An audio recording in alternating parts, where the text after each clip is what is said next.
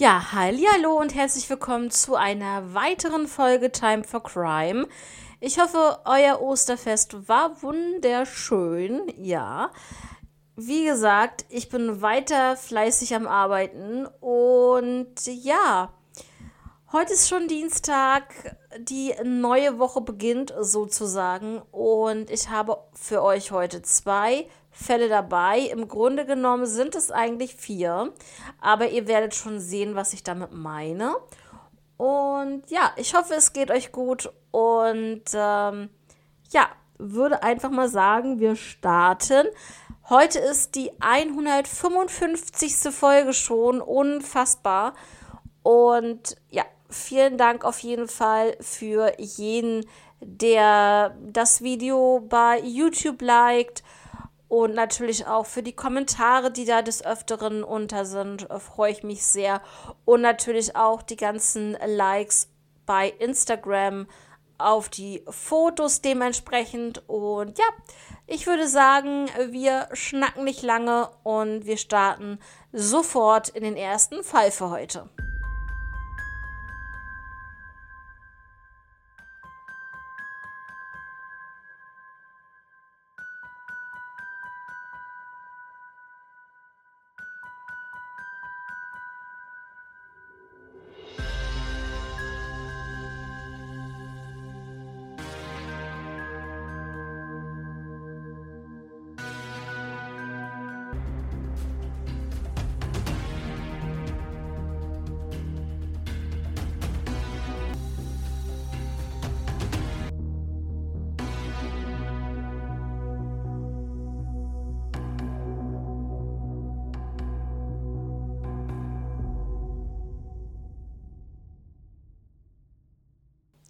Ja, also jetzt im ersten Fall geht es um die Morde an Bärbel Barnko und Ingrid Remmers.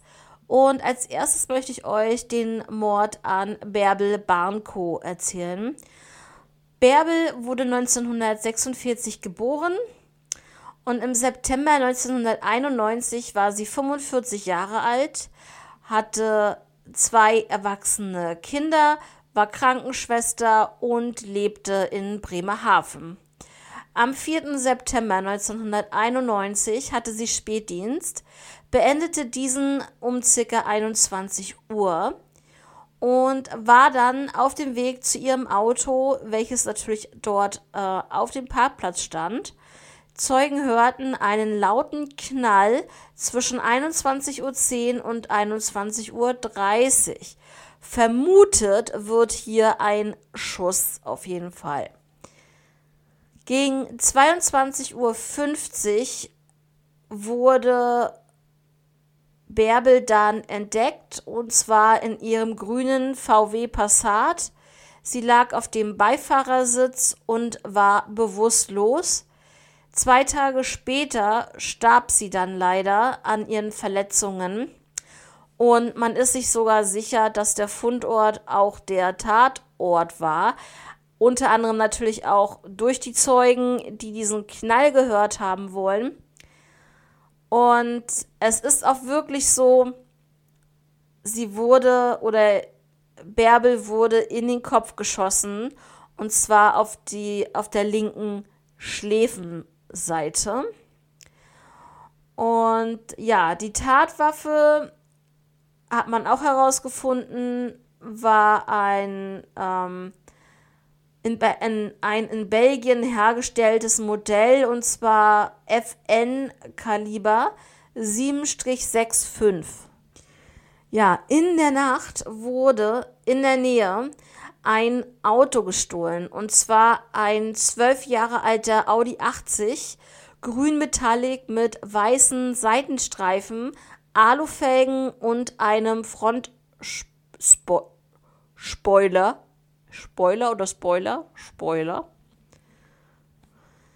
Und genau, also in dieser Nacht, in der Bärbel ermordet wurde, ist dies passiert. Dieses Auto wurde gestohlen. Und gefunden wurden im, unter anderem im Auto von Bärbel zwei Winterjacken Und das war schon ein bisschen seltsam, weil Anfang September man eigentlich solche wirklich sehr extrem warme Winterjacken eigentlich ähm, nicht bräuchte.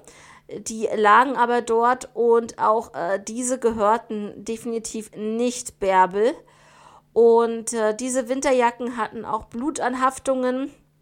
Und äh, natürlich wurde das Blut analysiert. Es war definitiv das Blut von Bärbel, an diesen Winterjacken. Und äh, zwar einmal zur ersten Jacke. Es war eine rote Daunenjacke. Gefunden wurde sie im Fußraum des Autos. Sie hatte Schmauchspuren am Ärmel. Und die zweite Jacke war eine Frauen-Skijacke, gefunden auf dem Gestermünder äh, Friedhof und diese hatte auch Schmauchspurenanhaftungen an sich. Und man geht davon aus, dass bei beiden definitiv es so ist, dass es sich hier wo wohl um zwei Täter handeln muss. Denn ja, beide hatten diese Schmauchspuren an sich und ähm, da geht man davon aus, dass beide bei der Tat ähm, ja, angezogen wurden von den Tätern und dass es dann halt dementsprechend zwei Täter waren. Ja, ähm, ihre Tasche und ihr Geldbeutel wurden 250 Meter vom Parkplatz ähm, entfernt gefunden und zwar auf einem Privatgrundstück. Das erstmal dazu. Ja, und hier ist natürlich wieder die große Frage. Erstens, war Bärbel ein Zufallsopfer? War sie einfach zur falschen Zeit am falschen Ort?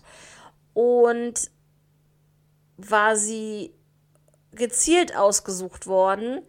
Und ähm, warum, wenn denn, warum wurde sie ermordet? Das ist auch noch so eine Frage, die hier im Raum steht.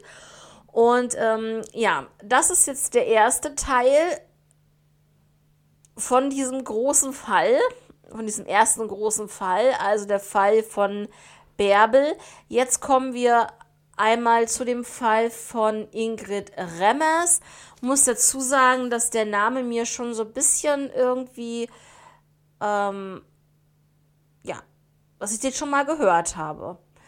Ähm, ob das wirklich davon jetzt kommt, von diesem Fall, ähm, weiß ich nicht. Vielleicht war der Fall ja auch bei Aktenzeichen XY.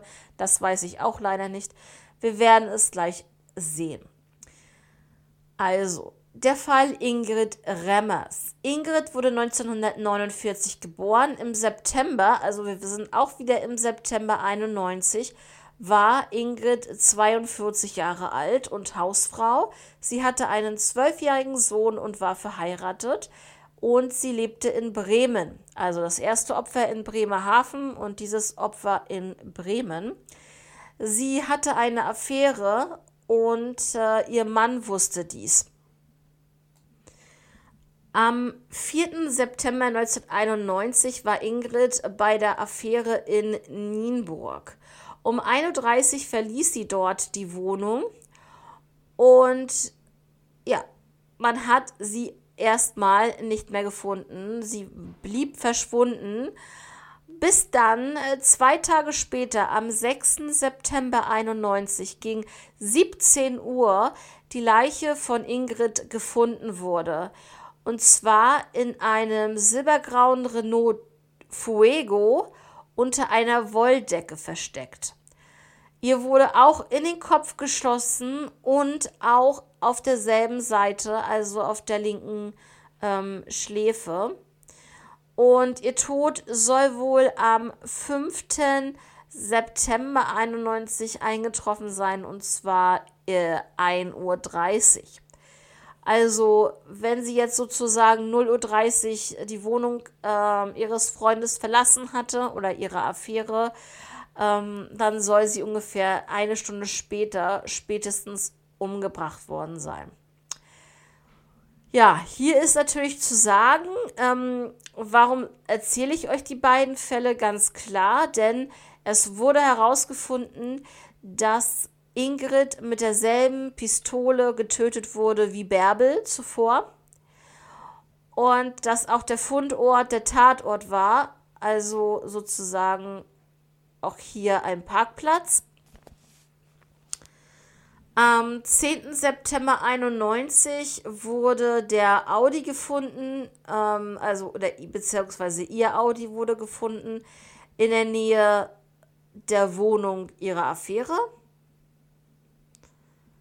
Was jetzt der silbergraue Renault Fuego da zu suchen hatte, ähm, soll wohl, denke ich mal, nicht ihr Auto gewesen sein, aber ja, ein bisschen komisch.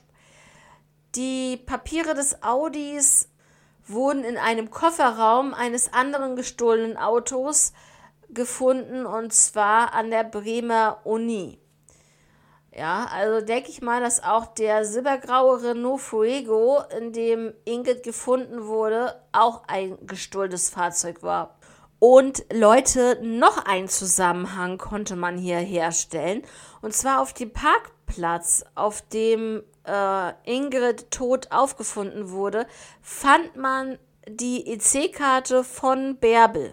Ja, Leute, kann das jetzt Zufall sein oder nicht? Das ist die große Frage. Beide Opfer kannten sich definitiv nicht, so viel steht fest. Aber es gab wirklich Ähnlichkeiten zu den beiden, also zu Bärbel und Ingrid. Beide waren gelernte Friseurinnen. Sie haben beide als Krankenschwester gearbeitet. Sie waren fast gleich alt, hatte, hatten ähnliche Gesichtszüge und wie schon vorhin erwähnt, wurden sie beide mit derselben Waffe ermordet und im eigenen Auto erschossen. Ähm, ja. Also gehen wir jetzt mal davon aus, dass der Renault Fuego zu Ingrid gehörte. Also ich konnte es jetzt nicht so genau, ähm, es war nicht so ersichtlich. Aber ja, auch die Motive der oder die Mörder, ähm, ja, ist es ähm, nicht ersichtlich, was dazu beigetragen haben muss, ähm, die beiden Frauen zu ermorden. Es äh, waren mindestens vier Fahrzeuge inkludiert, also zwei gestohlene Fahrzeuge und die beiden Fahrzeuge der Opfer. Also das Auto von Bärbel, das, äh, der Audi, der in der Nähe geparkt wurde, ähm, sie haben beide die gestohlenen Autos etwas, also oder haben die gestohlenen Autos etwas mit den Morden zu tun? Oder ist das Ganze einfach nur ein Zufall? Im Jahr 2001 beschäftigte sich die operative Fallanalyse Bremen mit dem Fall unter der Leitung, äh, den wir ja schon alle gut kennen, unter der Leitung von Axel Petermann natürlich. Und äh, alle Spuren wurden erneut untersucht. Also es gab auch Verdächtige in diesem Fall, äh, und zwar einmal Frank D. Am 15. September 91 wurde Frank D. festgenommen. Er war damals 20 Jahre alt. Er gestand einmal den Diebstahl des Audis und äh, der weiteren Autos und äh, er gestand auch unter anderem beide Morde.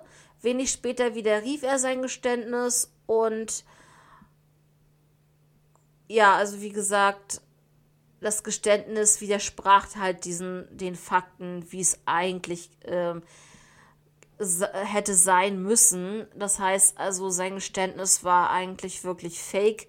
Das hat man dann halt wirklich äh, rausgefunden, weil das, was er gesagt hat, das konnte nicht übereinstimmen.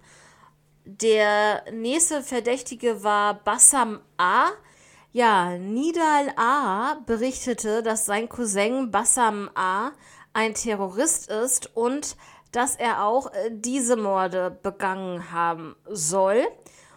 Aber das wurde durch irgendetwas, was ich jetzt leider euch nicht sagen kann, ich weiß es wirklich nicht, aber es wurde wohl angeblich widerlegt, dass er irgendwas mit diesen Morden zu tun haben äh, zu tun hat.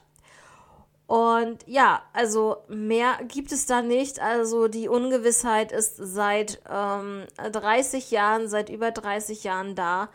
Ja, und es gibt hier auch keine neuen Ermittlungsansätze.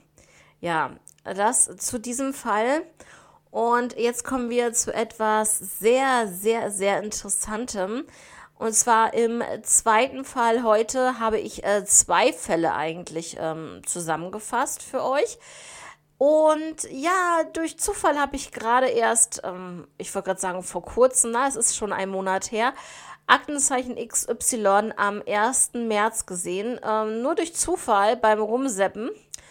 Und da waren unter anderem diese beiden äh, Fälle mit dabei. Und ähm, ja, durch Zufall habe ich auf äh, meinem Blog, wo ich die ganzen Fälle immer finde, ähm, auch diese Fälle gefunden und äh, dachte mir, weil das halt wirklich sehr aktuell ist, wieder ähm, mit diesen beiden Fällen, dass ich euch diese einmal jetzt zusammenfassend präsentieren möchte. Genau, also seid gespannt und äh, wir gehen da in die 80er Jahre. Genau, und zwar der erste Fall dazu, äh, da geht es um den Mord an Horst Krug. Horst wurde 1927 geboren und im Jahr 1988 war er 61 Jahre alt. Er lebte in Bad Nauheim in Hessen und er war Fahrer eines Taxiunternehmens. Ja, er war ein Taxifahrer. Das wird auch noch interessant nachher. Am 30. Oktober 1988 im Bereich des Parkplatzes des äh, USA Wellenbades kam es zu einer schwerwiegenden Straftat. Und zwar wurde Horst in seinem eigenen Taxi von einem Täter überwältigt. Der Täter entwendete seine Geldbörse mit den Einnahmen von mehreren Tagen sowie wahrscheinlich entwendete er auch eine kleine Schusswaffe, die ähm, Horst im Handschuhfach aufbewahrte für eventuelle Überfälle. Und zwar diese kleine Schusswaffe war vom Modell Frommer Baby. Ähm, ja, ist auf jeden Fall eine sehr kleine Pistole. Ich habe mir da nochmal Fotos zu angeguckt.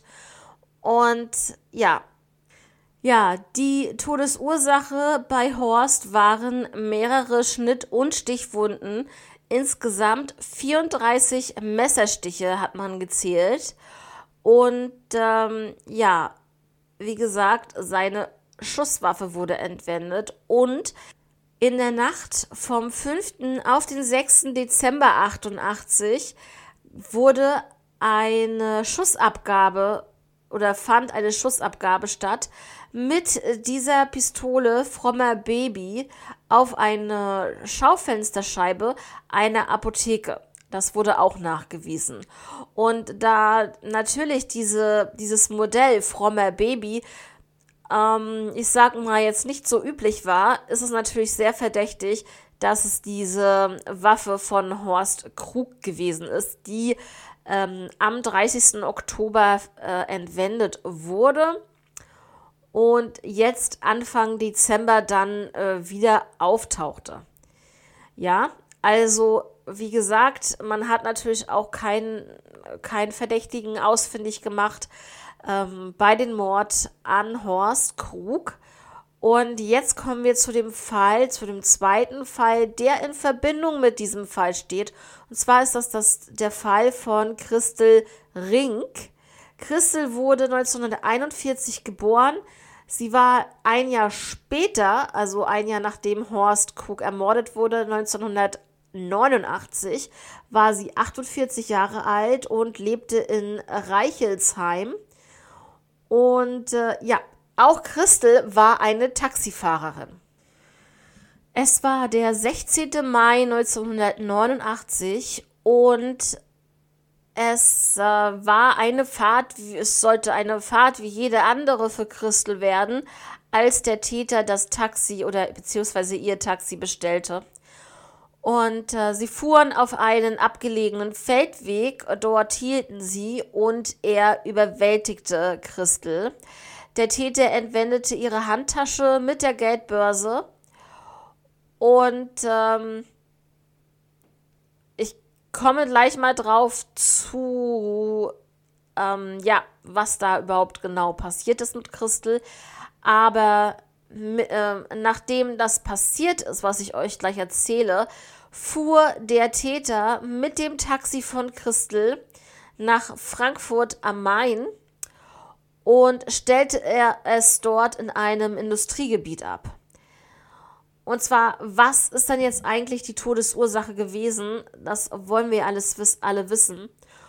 Und zwar ist es einfach ähm, Tod durch Erschießen. Und was soll ich euch sagen? Es wurde fünfmal auf sie geschossen.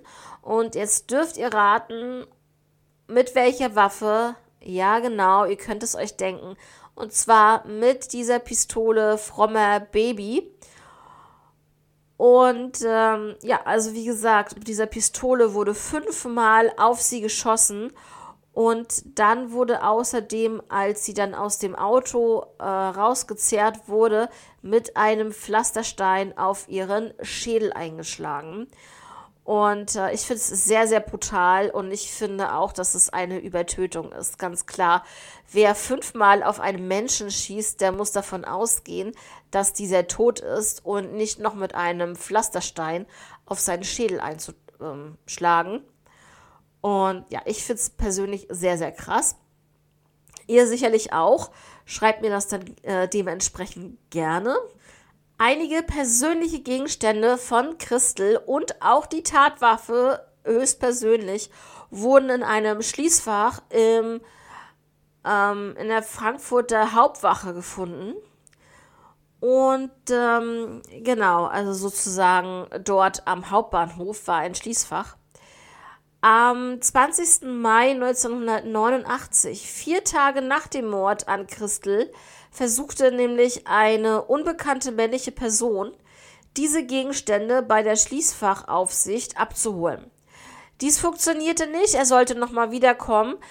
Und ähm, diese Schließfachaufsicht, muss ich euch sagen, die hatte schon so ein ungutes Gefühl. Finde ich ja gut, also immer alles hinterfragen, definitiv. Diese Person kam dann wieder und die Polizei wurde sofort verständigt. Die kam auch, aber leider war der Täter in dem Fall schon wieder weg. Und äh, ja, man fand halt, wie gesagt, persönliche Gegenstände in diesem Schließfach und auch die Tatwaffe. Aber durch die Zeugen ähm, gab es natürlich ein Phantombild von diesem Täter. Und also dieser unbekannte Verdächtige war im Mai 1989 zwischen 25 und 30 Jahre alt. Er hatte eine sportliche, schlanke Figur, einen hellen Teint und mittelblonde, kurze Haare, einen dünnen, mittelblonden Oberlippenbart. Er sprach Hochdeutsch und hatte eine unifarbene Sommerhose an und ein weißes T-Shirt dazu. Und wie ich euch schon gesagt habe, am 1. März 2023 hat dann Aktenzeichen XY diese beiden Fälle, die da wirklich Parallelen ähm, zeigen, ähm, ja, einfach äh, in der Sendung präsentiert. Eine Belohnung gibt es hier auch, und zwar 5000 Euro. Und für mich gibt es keinen Zweifel, es ist für mich wirklich eine und dieselbe Person, die diese beiden Morde begangen hat. Sicherlich ist die Tatwaffe im ersten Fall ein Messer gewesen, aber die Tatsache, dass die Waffe von Horst Krug entwendet wurde und genau mit dieser Waffe Christel dann erschossen wurde, dass es beides Taxifahrer waren, dass es beides in der Nacht passiert ist ähm, das sagt für mich alles. Es sind, äh, ja, sicherlich, er ist eine, er ist ein Mann, sie ist eine Frau, das passt auch nicht.